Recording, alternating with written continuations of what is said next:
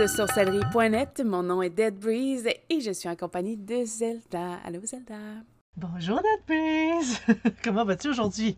Ça va super bien, toi? Ben, je vais très bien, merci. Aujourd'hui, on parle des familiers. c'est un sujet qui est souvent populaire parce que, bon, ça inclut. Les euh, gens euh, ont tendance à penser que c'est que des animaux. Là. Ça va un petit peu plus loin que ça. Est-ce que tu pourrais nous faire la, la définition d'un familier? Euh? Oui, en fait, un familier ou un esprit familier, en fait, c'est comme une espèce d'entité, un esprit qui nous suit, qui est là avec nous pour nous aider, pour nous supporter. il peut prendre possession d'un animal, il peut prendre l'apparence d'un animal ou d'un homme ou de n'importe quelle créature comme des fées, des djinns, des dragons.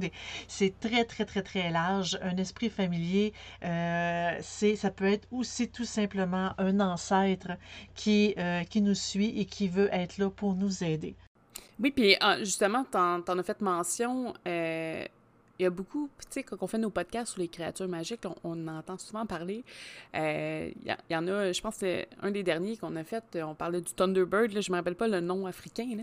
Espèce d'oiseau éclair, oiseau tonnerre. passait de, de mère en fille, tout ça, puis que, bon, euh, qu'il y avait plein de liens avec les sorciers. On a vu aussi, euh, je pense en Russie, là, je, les noms m'échappent, là, mais on a vu un petit peu partout que, justement, des, des petits les autres, je pense que c'est plus des démons familiers, là, mais c'est quand même assez intéressant. Oui, quand on parle de familiers, ils ne sont pas nécessairement toujours bénéfiques. Hein? Ils peuvent nous nuire autant qu'ils peuvent nous aider. ils, font, ils, sont là. Un familier, c'est comme une espèce d'ami qui est avec nous, qui nous conseille, mais on, on, ne doit pas obéir à un familier parce que ses conseils peuvent être tout simplement de la merde, disons-le comme ça. Dans les créatures qu'on a parlé, euh, il y en a beaucoup, beaucoup qui sont considérées comme des familiers. Là, il y a les démons, il y a les euh, dragons, euh, il y a les, aussi les, les kitsune, les espèces de renards à plusieurs queues. il y a les Védas pour tout ce qui est Inde. on en a parlé, tu sais, les génies et tout, on en a parlé, les djinns, mais ils sont considérés comme des esprits familiers parce qu'ils suivent, ils aident, ils supportent. Euh, souvent, euh, certaines tribus les incorporent, par exemple, dans des espèces d'esprits qui protègent le village au complet et ils les honorent justement pour cette protection-là. Mais oui, toutes les créatures fantastiques qu'on parle dans nos, dans nos autres podcasts peuvent être des familiers parce que c'est euh, tout dépendant évidemment. On ne prendra pas un familier qui veut nous nuire, bien sûr. Et puis, je sais que, bon, la, plupart des gens pensent, euh, euh, j'ai un chat ou automatiquement c'est mon familier. Toi, tu penses quoi de ça avec. Euh? Non, non. Un, chat, ça reste un chat. c'est un familier quand, par exemple, le, l'animal, on sent une connexion psychique avec l'animal. On sent qu'il est là. C'est comme si on regarde l'animal, on sait, on n'a pas besoin vraiment de, euh, de, de, de, discuter. C'est pas juste un chat. Si je parle à mon chat, je sais très bien qu'il comprend pas ce que je dis, mais quand on parle de familier, ils, comprend, ils comprennent ce qu'on dit. On peut leur parler. Euh, on a l'impression qu'ils nous écoutent. On a l'impression qu'ils nous comprennent. Ils nous suivent partout. Euh, quand on est triste, ils sont là pour nous supporter. Et quand on fait, par exemple, une sorcière, on fait un travail magique, ben, l'animal est toujours là dans le coin. Souvent, il s'assit, il nous regarde, mais c'est comme si son énergie vient supporter la nôtre, vient supporter notre énergie. Donc, ce n'est pas tous les chats qui sont des familiers. Il faut vraiment avoir une connexion très proche, très intime avec l'animal pour qu'on puisse le considérer comme un familier. Il doit être là pour nous protéger et non pas s'enfuir euh, au moins de désagréments. et est-ce que tu pourrais nous faire la différence entre euh, le, le familier et le totem? Oui, ben en fait, le totem, c'est plus une représentation des familiers. Euh, dans certaines régions du monde, comme par exemple en Amérique, euh, il y a en Afrique aussi, il y a euh, plusieurs régions du monde qu'on grave des totems en bois ou qu'on construit des totems en pierre ou on fait des sculptures.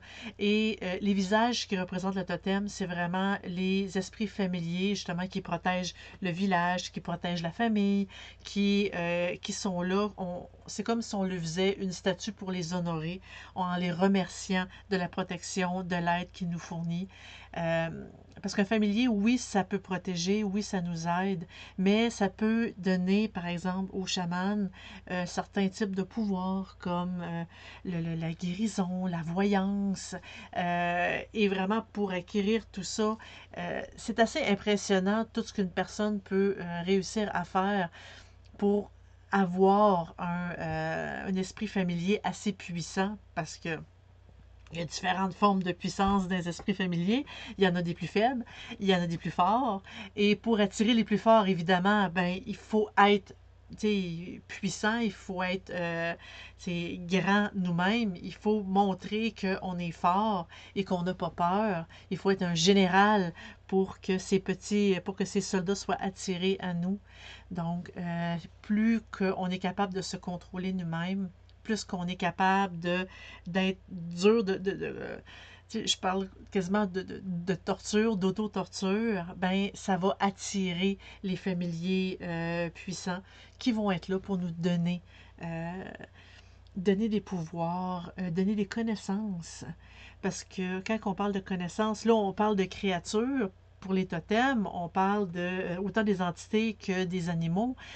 Mais euh, il faut dire qu'on voit aussi des familiers comme étant, par exemple, une rivière, une montagne, euh, un arbre. Il y a beaucoup, beaucoup, beaucoup de religions qui parlent d'arbres, qui apportent la connaissance, qui apportent la sagesse, qui apportent l'illumination. C'est comme une espèce de l'esprit de l'arbre qui est là pour nous aider et pour vraiment rentrer en connexion avec cet arbre-là. Il y a de la méditation, il y a euh, des jeûnes à faire, il y a des sacrifices. C'est quand même assez, euh, je dirais, assez difficile. Mais c'est pas parce que c'est difficile d'essayer d'attirer euh, ce type de familier-là que c'est impossible pour nous d'avoir des familiers. Parce qu'on peut tout simplement se promener dans la rue et que un esprit qui est dans le coin est attiré par notre énergie, est attiré par notre personne et peut prendre contact avec nous. C'est quand même assez spécial. Des fois, c'est même de la famille. Quand que justement, tu parlais de totems, des totems qui protègent la famille, ben justement, ces familiers-là, quand que les ancêtres décèdent dans la famille, ben les familiers restent dans la famille. Ils sont comme euh, donnés en héritage aux héritiers qui, euh, qui devient, ça devient les nouveaux familiers des héritiers, qui, à leur mort, ben, leurs enfants deviennent les héritiers. C'est quand même assez, euh, c'est quand même assez génial. Puis c'est assez courant aussi qu'il y a des familiers dans les maisons, comme une espèce de demi dans Harry Potter. ben, peut-être, je ne sais pas si on peut faire un parallèle avec ça, mais on, on parle souvent qu'on a des esprits euh, qui nous suivent au fil de nos réincarnations. Tout ça, je ne serais pas surprise que certains des, des familiers là, soient justement des, des, connaissances proches que désirent peut-être pas se réincarner, mais qui désirent peut-être nous influencer ou nous aider dans nos parcours. Euh, oui. Euh, je, sais qu'il y a plusieurs moyens de peut-être des attirer. Est-ce que tu en, avais quelques-uns en tête ou euh, T'en avais entendu parler? Euh, oui, en fait, pour attirer un familier, il y a différentes façons. C'est sûr qu'on peut utiliser la méthode des chamans, puis la méthode des, euh, c'est comme des yogis en Inde, où est-ce que c'est quand même, euh, c'est comme se, se, se, se sacrifier nous-mêmes, mais 40 jours de jeûne avec 40 nuits de jeûne, qui va faire en sorte que là, le familier va nous reconnaître. Et c'est quand même assez euh, majeur. C'est intense, hein? oui. c'est assez intense. On va mettre ça de côté. On s'entend que c'est, c'est pas pour la, la, la majorité d'entre entre nous. C'est pas pour moi, en tout cas. Ça me... Non, merci. Mais euh, il parle souvent qu'une personne normale peut aussi utiliser le jeûne, peut utiliser le sacrifice pour attirer des familiers. Bon, sans aller nécessairement dans 40 jours et 40 nuits, mais euh, c'est comme se, nettoyer nous-mêmes, se purifier, euh, jeûner, éviter les aliments qui sont nocifs, vraiment euh, se fixer sur tout ce qui est euh, nature. On peut euh, attirer les familiers, aller méditer dans les endroits énergétiques précis. on peut aussi, de façon plus simple encore, j'en avais parlé dans la vidéo que j'avais faite sur la nécromancie qui est en parenthèse l'espèce de d'art divinatoire euh, qui utilise l'esprit des morts. Euh, quand j'ai fait cette vidéo-là, j'avais expliqué comment monter un hôtel pour attirer justement euh, des esprits. On peut demander à nos ancêtres de devenir nos familiers, de nous suivre, de nous aider. Euh, on peut leur monter un hôtel avec, on met leurs photos, on met des items personnels de ces personnes-là et on leur parle à tous les jours, on leur donne de l'attention à tous les jours et ce qui est important, c'est vraiment le tous les jours. Il faut que ça soit régulier. Euh, si ça va attirer euh, cet ancêtre-là, cet esprit-là, et c'est là qu'il euh, peut commencer à discuter avec nous s'il le veut bien. Parce que c'est comme une relation. On ne peut pas décider, toi, tu es mon ami à partir de maintenant, tu n'as pas le choix. Ça ne marche pas comme ça. C'est vraiment une interrelation. Euh, de toute façon, j'imagine que si quelqu'un fait appel à un ancêtre, c'est parce qu'il y a déjà une bonne relation avec. Je veux dire, il n'y a pas. Oui. À la base, il y a eu une bonne relation avec la ben, personne. je pense pas que tu comme... dit, ah, l'oncle que je déteste, je vais l'appeler pour qu'il m'aide. Je pense. exactement, exactement. Tu as le point. Puis il faut aussi euh, prendre en compte sa personnalité parce qu'un esprit qui est décédé garde ses connaissances, sa personnalité puis son essence. Donc, euh, c'est très difficile de faire apprendre des choses à un esprit parce que il est mort. Normalement, il est plus statique que évolutif, mais c'est pas impossible non plus. Mais euh, il est plus statique, donc il faut vraiment prendre en compte si par exemple notre ancêtre est très, très, très, très, très catholique, je ne suis pas vraiment sûre qu'il va vous aider à faire un rituel de magie. il faut vraiment prendre en compte ses croyances. Mais ça, tu vois, je, suis pas d'accord avec ça, mais... Ah non? non, parce que, euh, ben, mais ça, c'est mon côté peut-être euh, spirit, là, mais je pense que peu importe la réincarnation que vous avez, ça veut pas nécessairement dire que vous allez croire aux mêmes choses dans vos réincarnations. Puis je pense que c'était au moment du, du, ben, du décès où on réalise, bon, le, chemin que l'esprit a fait, tout ça, au travers de, de son temps. Je pense que c'est après que, oui, on, on peut faire des liens où on je, je pense pas que l'esprit, parce qu'il a été très très catholique sur sa vie 1, va l'être sur sa vie 2, 3, 4 nécessairement, ou va mm. garder cet, cet instinct-là. Peut-être, mais comme je dis, je suis pas. pas trop, euh, pas trop allumée vers ça. Parce que sinon, il y a beaucoup de religions qui sont quand même assez récentes, qui n'auraient comme pas de sens d'être. Euh, mais ça, on sort du sujet complètement là, avec ça. Mais c'est sûr que, euh, de toute façon, je pense que si vous aviez quelqu'un qui, qui, a des tendances à avoir des croyances tellement différentes que vous dans sa vie, euh, qu'il a eu, en fait, sa vie passée, là, euh, généralement, c'est pas nécessairement la personne que vous allez appeler en premier non plus. Non. Je pense par réflexe, puis c'est même pas la personne peut avoir été super bien avec vous, là, puis zéro problème. Euh, c'est pas parce que quelqu'un est croyant d'une autre religion que nécessairement vous allez vous accrocher avec cette personne-là en négativement, c'est pas ça du tout. Mais euh, je pense pas que si la personne était très, très, très, très pieuse, puis vous, vous croyez à un autre système de croyance complètement, vous allez être attiré à l'appeler comme enceinte pour vous aider. Bien, c'est ça. Puis il y a aussi euh, différents types d'aide qu'un esprit familier peut, euh, peut nous apporter.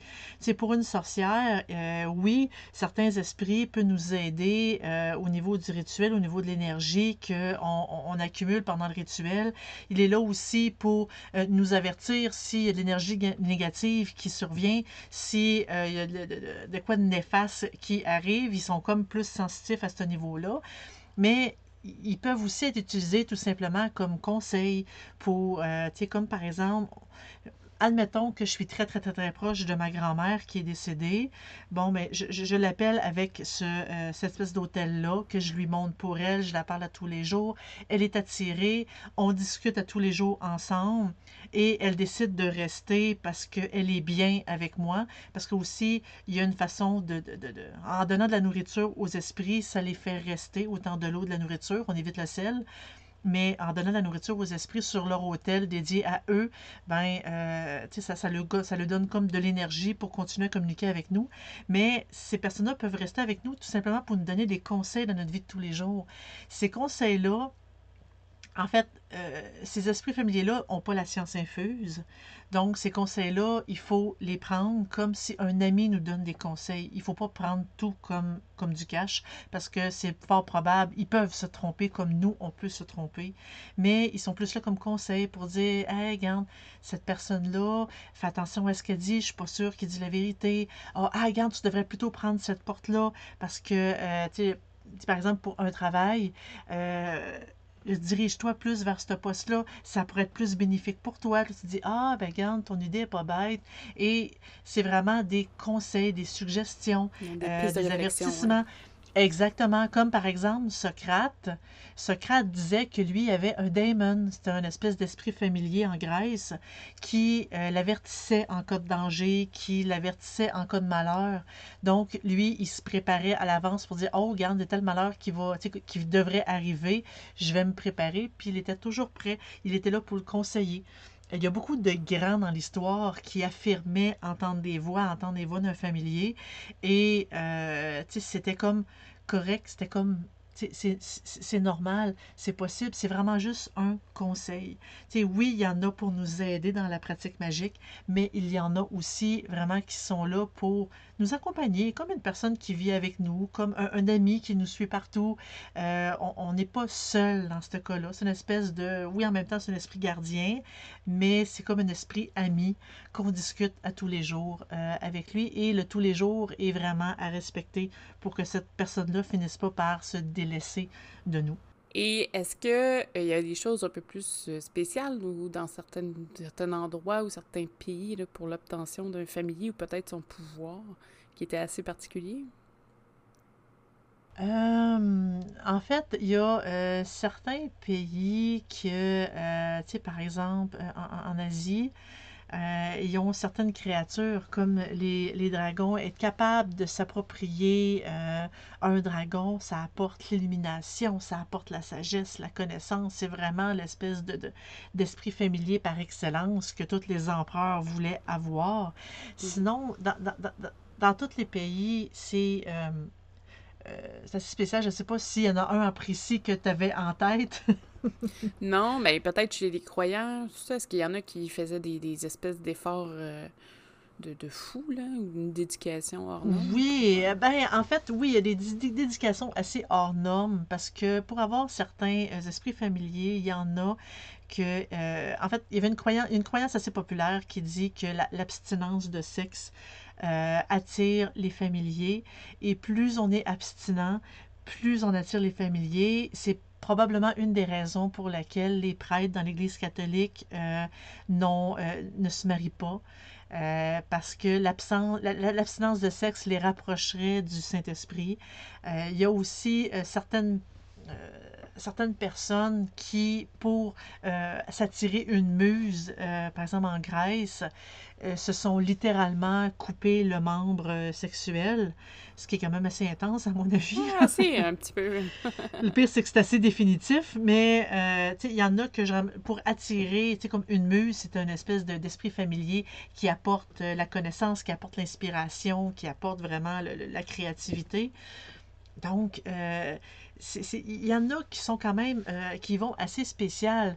souvent en Rome et en Grèce, toutes les, les divineresses, c'est en majorité des vierges c'est des vierges qui sont là, qui font des, euh, qui donnent des conseils euh, à, monsieur, madame, tout le monde. Et aussitôt qu'ils ne sont plus vierges, ben c'est fini, ils ne peuvent plus euh, continuer à pratiquer leur métier. Puis en majorité, ils étaient tués à ce moment-là.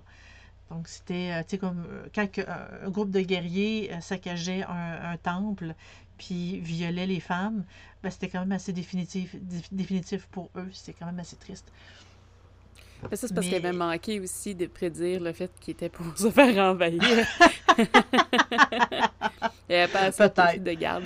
Euh, Peut-être. Oui, en effet, c'est des, des, mesures qui sont assez euh, assez drastique. D'ailleurs, euh, ne pas faire ça, hein? Euh, on, petite, euh, petite info. non, non, non, non, non, non, à, ne pas faire. Ben justement, j'ai comme, tu sais, pour éviter d'en rendre jusqu'à de tels extrêmes, il y a certains familiers, justement, par l'abstinence de sexe, ça peut être temporaire aussi, que certains familiers, ça peut les attirer parce que on peut utiliser cette espèce d'énergie sexuelle-là où, tu sais, pour, euh, comme cumuler, euh, y aller plus dans euh, les, les, fantasmes, plus dans l'imagination, pour éviter justement de faire l'acte avec des humains, puis accumuler cette énergie-là pour attirer des, des, familiers. Parce que certains familiers que disons, qui sont assez exclusifs. Dans le sens que, euh, par exemple, je me trouve un familier et lui décide que euh, lui puis moi, on est juste nous deux puis il n'y a personne d'autre. Donc, il va tout faire pour nuire toutes mes relations avec euh, les hommes, par exemple pour m'éviter d'être en couple parce que lui, selon lui, je suis la seule et on devrait être mariés. Donc, en gros, ça existe des mariages. Hein, vous avez peut-être pas de malédiction, vous êtes peut-être juste un familier qui est vraiment fâché. un familier qui veut vraiment pas que vous soyez en couple avec quelqu'un d'autre que lui.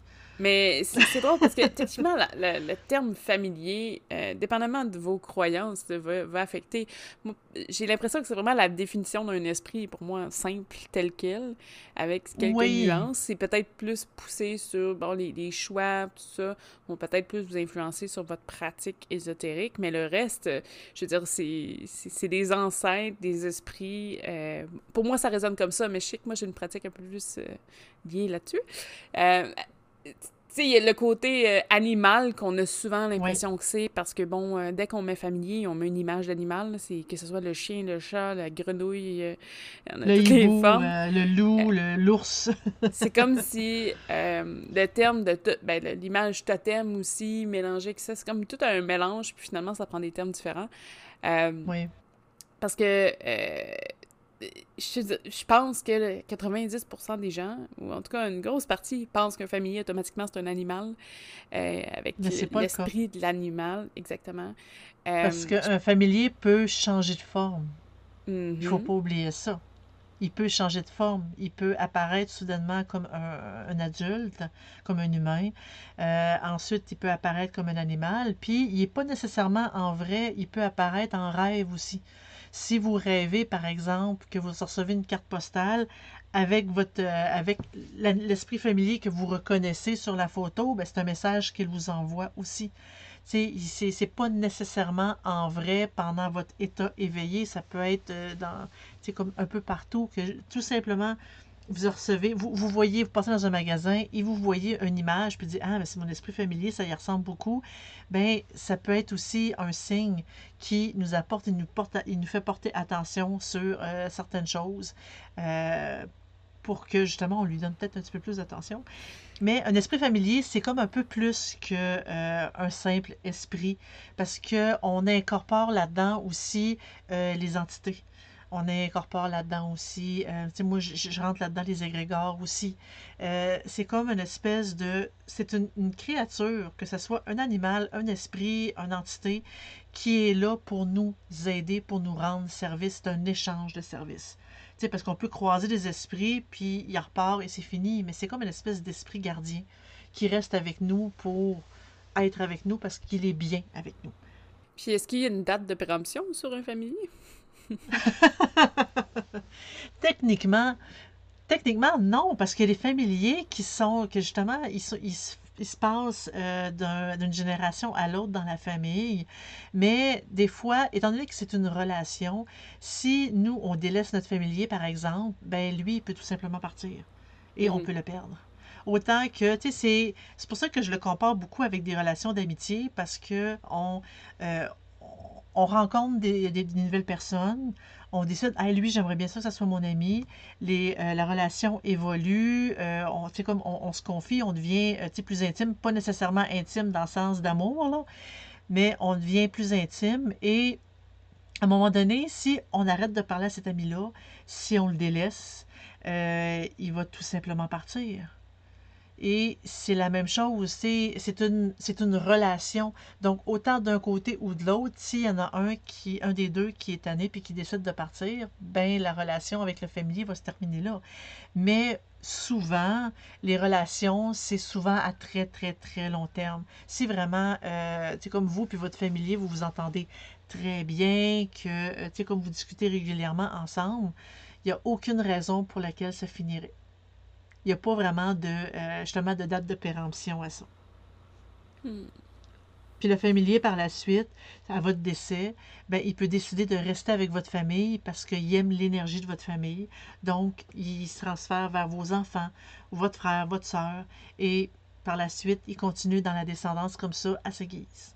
Jusqu'à la, la, fin, une certaine, j'imagine, une certaine continuité jusqu'à Ben, si à un moment donné, il n'y a plus de descendants, c'est normal. Mais Oui, il peut avoir une finalité aussi. Là. Mais je veux dire, il y a pas. C'est pas comme par exemple un rituel qu'on fait puis qu'on doit répéter pour que la magie demeure, pour que le rituel reste en cours.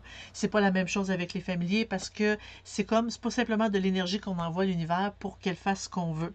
C'est vraiment euh, une entité qui est là, une entité pensante euh, qu'elle aussi, tu sais, c'est une relation. Fait que cette entité-là va décider de rester. On n'a pas besoin de faire de rituel, de tout simplement discuter à tous les jours avec cette personne-là pour garder le contact, euh, garder la discussion. On lui parle de notre journée, on lui parle euh, d'à peu près n'importe quoi. Il peut nous donner des conseils, il peut dire Hey, garde, fais attention aujourd'hui, je sens que tu as peut-être plus de risques de faire des accidents parce que tu as plus la tête ailleurs, par exemple.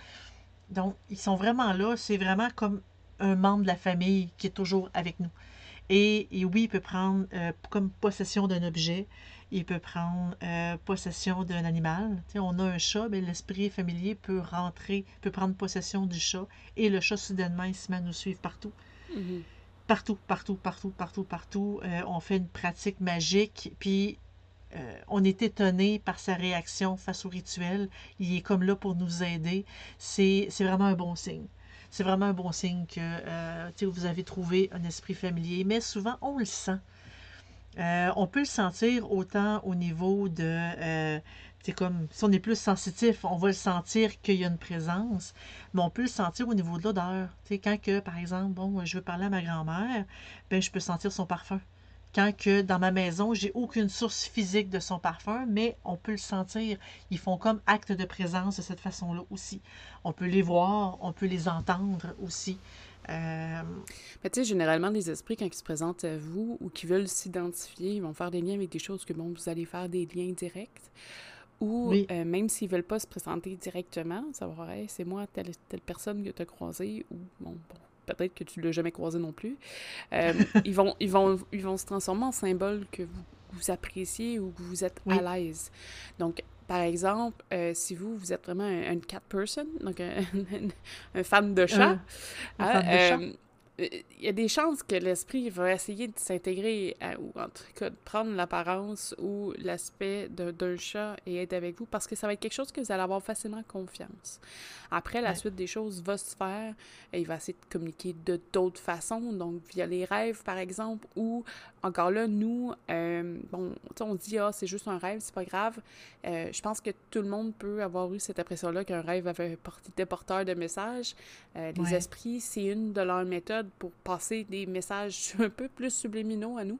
Donc, c'est pas. Oui, il y a une part, c'est le cerveau aussi qui travaille, là, mais je veux dire, il y a des, il y a des, des codes, des espèces de messages subliminaux. Puis parfois on les, on les, on les note, parfois on s'en rend même pas compte. Il y a des messages, donc c'est pas, pas tant grave, mais euh, tu sais, les esprits qui veulent vraiment travailler pour vous, ils vont pas vous donner des images ou des aspects que vous avez peur pour travailler avec vous. Généralement, ils vont y aller avec des choses que vous vous êtes en confiance ou vous allez accorder une certaine importance ou que ça résonne pour vous. Donc, je pense que c'est la même chose au niveau des familiers. Là. En fait, ils essayent par là. Euh, ils sont là pour nous aider. Ils sont là pour nous supporter, pour nous aider, pour, euh, tu sais, comme vivre avec nous, en fait.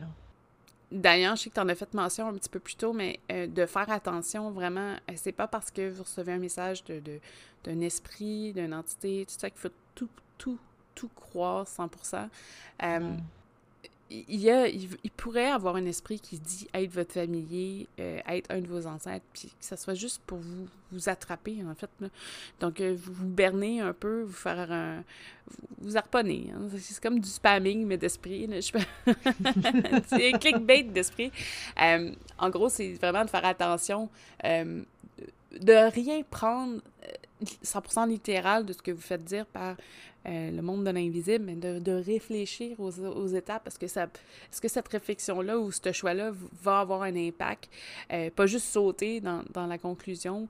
Euh, il y en a des fois qui reçoivent des messages quand même assez simples dans des, des communications avec les esprits et la, la, switch, elle tourne à, on. Dans leur, il y a de quoi qui clique dans leur cerveau, puis ça tout est débalancé. Donc, faites attention vraiment avec la communication. Je dis pas de ne rien croire de ce que vous recevez, c'est pas vraiment ça le message, mais c'est de prendre le temps de réfléchir, le temps de voir est-ce que c'est logique ce que j'ai reçu comme message?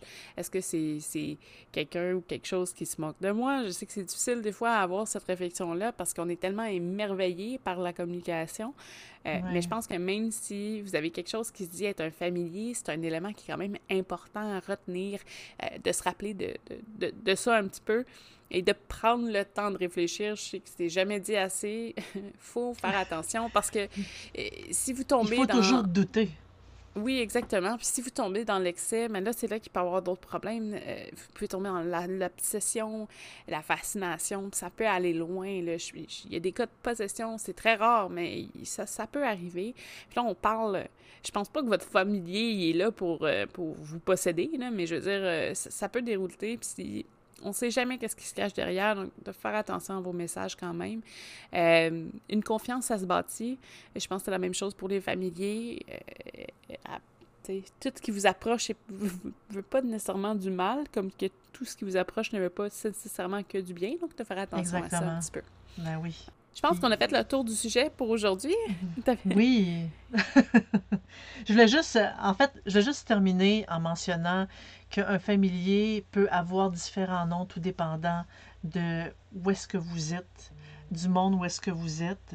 Euh, par exemple, je juste donner quelques noms qu'on peut donner à des familiers. On a, comme un esprit gardien, un allié, un, un animal totem, euh, des aides, des filgia, accompagnateurs, muses, daemons, nagual, euh, tout type de fées, lutins, djinns, euh, dragons. Il y a beaucoup, beaucoup, beaucoup de noms qui peuvent représenter, par exemple, les Védas, euh, les Rishis, pour plus qui est niveau Inde, des djinns, des génies. Il y a vraiment beaucoup de noms. Familiers, c'est comme une espèce de groupement de tout ça ça veut comme tout signifier, euh, tous ces, euh, ces, types de noms-là. C'est pour ça que, tu sais, c'est pas vraiment euh, une créature précise, c'est vraiment un groupe de créatures qui sont là pour nous aider. Donc, beaucoup, que c'est juste un petit détail. il y a certaines créatures que j'avais croisées, que j'avais lues, comme par exemple, c'est les rishis qui affirment venir du ciel et avoir créé l'humain avoir créé l'humain tel qu'il est aujourd'hui parce qu'il se serait, euh, euh, comment je peux dire, euh, il aurait fait des descendants avec des femmes qui étaient ici et ça le fait les humains d'aujourd'hui. Donc, on, aurait tout en théorie des. on viendrait tout d'un richi. Puis ça, c'est vraiment lui. Il y, en a eu d'autres aussi. Il y a les dragons aussi que, qui, en se transformant, pouvaient, peuvent aussi. on serait les descendants d'eux. Euh, dans beaucoup de croyances, euh, les, familiers, en plus de protéger l'espèce de, le peuple, protègent aussi en même temps, affirment être notre, notre ancêtre. Hmm. C'est intéressant. Sur ce, euh, on va vous souhaiter une excellente semaine, puis on se revoit la semaine prochaine pour un nouveau podcast. Merci. Merci beaucoup, à la prochaine.